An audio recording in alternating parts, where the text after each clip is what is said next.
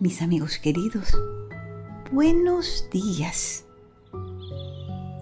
Qué bendición tan grande el volver a encontrarnos en esta hermosa mañana. Y volver a encontrarnos para hacer conciencia de lo afortunados que somos al estar aquí, hoy, compartiendo cosas buenas, compartiendo alegrías, compartiendo un nuevo rayito de luz. Hoy este rayito de luz quiere hacernos abrir un poco más los ojos, los ojos del corazón, esos que nos ayudan a descubrir cuán afortunados somos por todo lo que recibimos. Es que a veces no nos damos cuenta. Tenemos regalos paso a paso. Todo en la creación ha sido puesto por Dios a nuestro servicio. Cuántas bendiciones, cuántos regalos desde que abrimos los ojos y cuántos mientras dormíamos. Por eso yo siempre les recomiendo hacer el ejercicio aquel de la meditación en la luz. ¿Se acuerdan que la hicimos? ¿Por qué? Porque esa lucecita, conforme llega a nosotros, nos ilumina el intelecto y lo conecta al corazón y nos permite hacernos conscientes de que es nuestro deber ser agradecido. No hay una sola célula en este cuerpo que no esté trabajando para nuestro bienestar. Eso con respecto a nuestro cuerpo.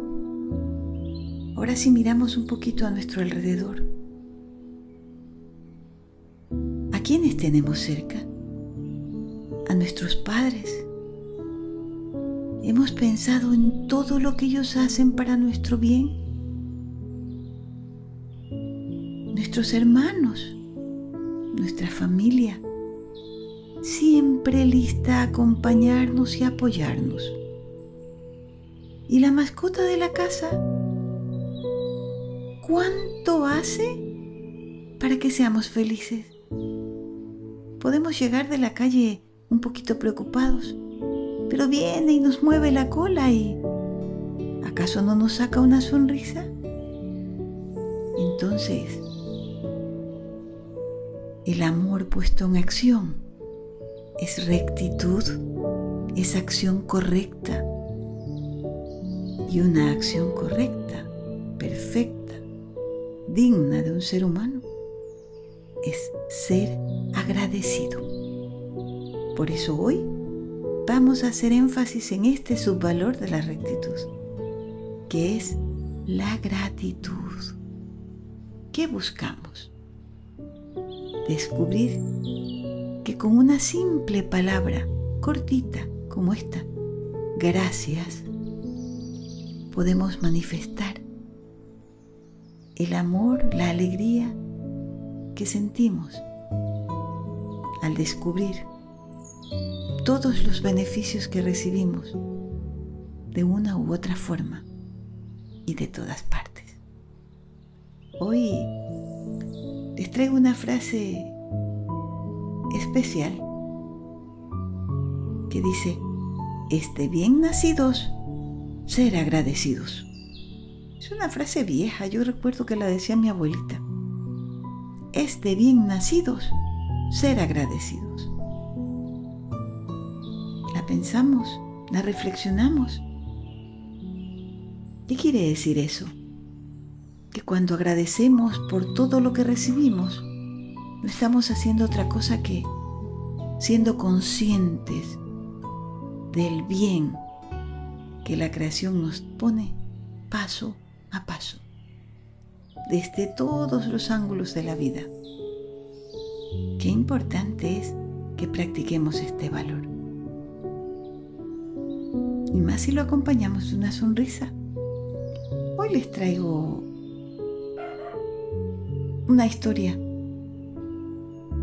que habla de una enfermera. Yo les hago una pregunta.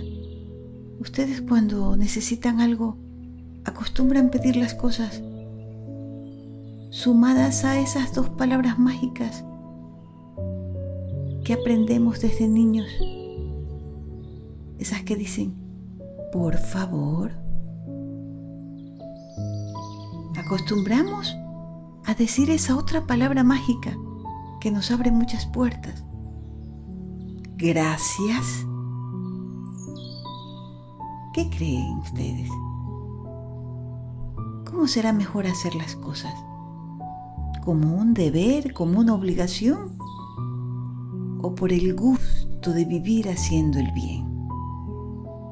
La historia de hoy habla de una enfermera, de esos seres maravillosos que están siempre listos a atendernos y a aliviarnos los dolores. ¿Cómo, cómo actúan ellas? ¿Cómo trabajan? ¿Se han puesto a observarlas? ¿Se acuerdan de Florence Nightingale? ¿Se acuerdan de esa historia que se las conté? Bueno, hoy vamos a hablar de otra enfermera que no era Florence, que se llamaba Margarita, pero que era de igual de amorosa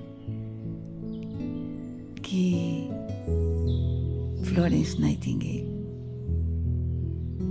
Margarita era una chica bajita y delgadita, muy amable, que siempre tenía una sonrisa en su rostro. Ella trabajaba en la Ciudad de México. Era enfermera en un hospital muy grande a donde diariamente llegaban enfermos de toda clase, unos que iban por gripe, pero también otros que iban muy, pero muy graves. Ella tenía turnos de día. A veces trabajaba cubriendo a alguna compañera que tenía algún problema y hacía su turno en la noche. A ella le encantaba trabajar en la sección de cuneros.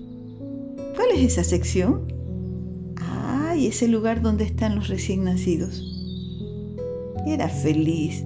Veía a esos pequeños recién llegados a este mundo y se acercaba con mucha ternura y les decía, bienvenidos. Este mundo al que están llegando es hermoso. Aquí vas a ser muy feliz. Y los niños parecían entenderle porque hacían una mueca como de sonrisa. Y así, a veces le tocaba entrar a cirugía, donde hacen las operaciones, o a radiología, donde hacen rayos X, donde se ven los huesos rotos o los huesos buenos. También le tocaba ir a veces a ese lugar en el que van los enfermos muy pero muy graves, que se llama cuidados intensivos. El caso era que siempre a donde le tocara ir, ella igual iba feliz y cumplía su deber con tanto amor. Entraba a los dormitorios de los enfermos y les preguntaba, ¿cómo se siente hoy, señor? ¿Quiere tomar algo? ¿Quiere una agüita? ¿Tiene hambre? Mire, si le duele algo me avisa. Ella nunca mostraba cansancio.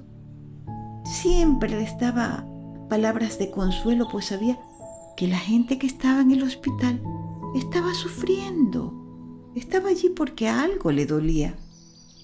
Entonces, hacía su mejor esfuerzo y daba lo mejor de ella.